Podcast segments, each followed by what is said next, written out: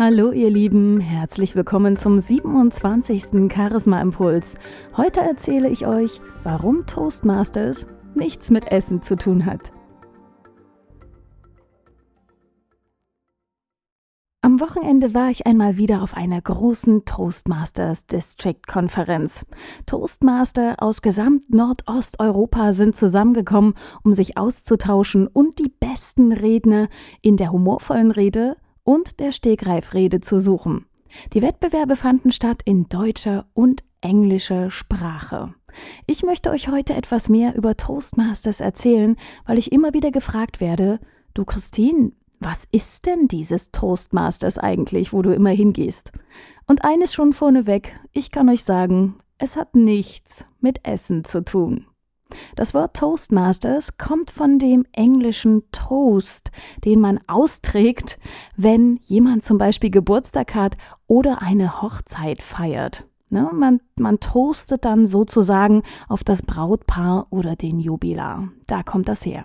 Toastmasters International ist eine weltweite Non-Profit-Organisation, wo sich Gleichgesinnte treffen, um ihre Kommunikations- und Führungsfertigkeiten auszubauen und zu trainieren.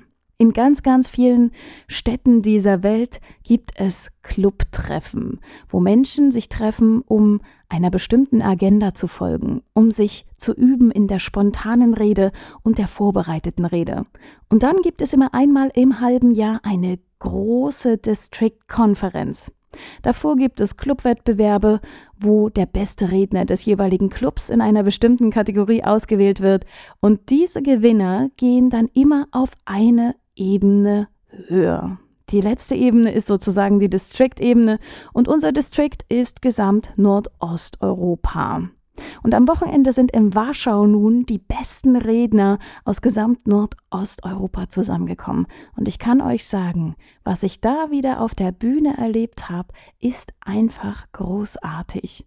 Wenn man sieht, wie dort vorne jemand steht und eine humorvolle Rede hält, kann man schon ganz, ganz, ganz viel von diesen Menschen lernen. Und das Schöne ist, man hat ein Publikum aus Menschen, die gleichgesinnt sind, die genau dieselben Interessen haben. Und gerade für meinen Beruf ist Weiterbildung extrem wichtig. Ganz besonders im Reden halten, für mich jedenfalls. Und natürlich auch zum Thema Führung oder Feedback geben. Wie gebe ich meinen Klienten ein wertschätzendes Feedback, was noch dazu gut verpackt ist und was natürlich auch konstruktive Verbesserungsvorschläge enthält? Ich lerne bei Toastmasters, wie ich eine Veranstaltung moderieren kann, wie ich durch einen Abend führen kann. Und ich lerne alles zum Thema Führung. Ich bin in diesem Jahr zum Beispiel Area Director. Das heißt, ich bin für vier Clubs verantwortlich. Diese Clubs sind in Leipzig, in Dresden und einer in Berlin.